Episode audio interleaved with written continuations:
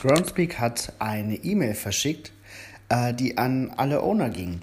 Und in dieser E-Mail, ähm, da geht raus hervor, wie viele Geocaches man versteckt hat, wie viele Favoritenpunkte diese Caches erhalten haben und wie viele Funde sie bisher erfahren haben. Finde ich ganz cool, fand ich nett und auch aufschlussreich.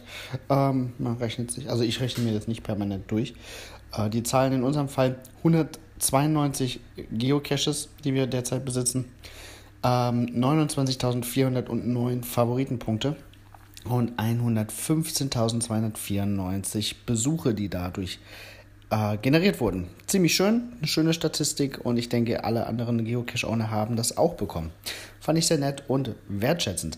Geht auch in die Richtung, ja, das Owner-Sein und das Verstecken mehr zu wertschätzen. Ähm, das kam so in Gesprächen raus, die ich in vergangene Woche mit, mit den Leckies hatte. Es wird in Zukunft auch mehr darum gehen, die Cache-Qualität noch mehr zu erhöhen und da ist das sicherlich ein Baustein.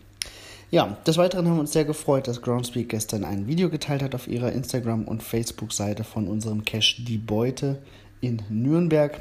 Ziemlich cool. Ähm, das erfährt ziemlich viele Klicks und äh, den Cache, den Link zum Cache werde ich hier mal reinkopieren, das Video auch. Und dann, wenn ihr da dagegen seid, macht ihn ruhig mal. Der Cash lohnt sich und das Geschäft vor ist, lohnt sich auch. In diesem Sinne, bis bald im Bücherwald. Thank you.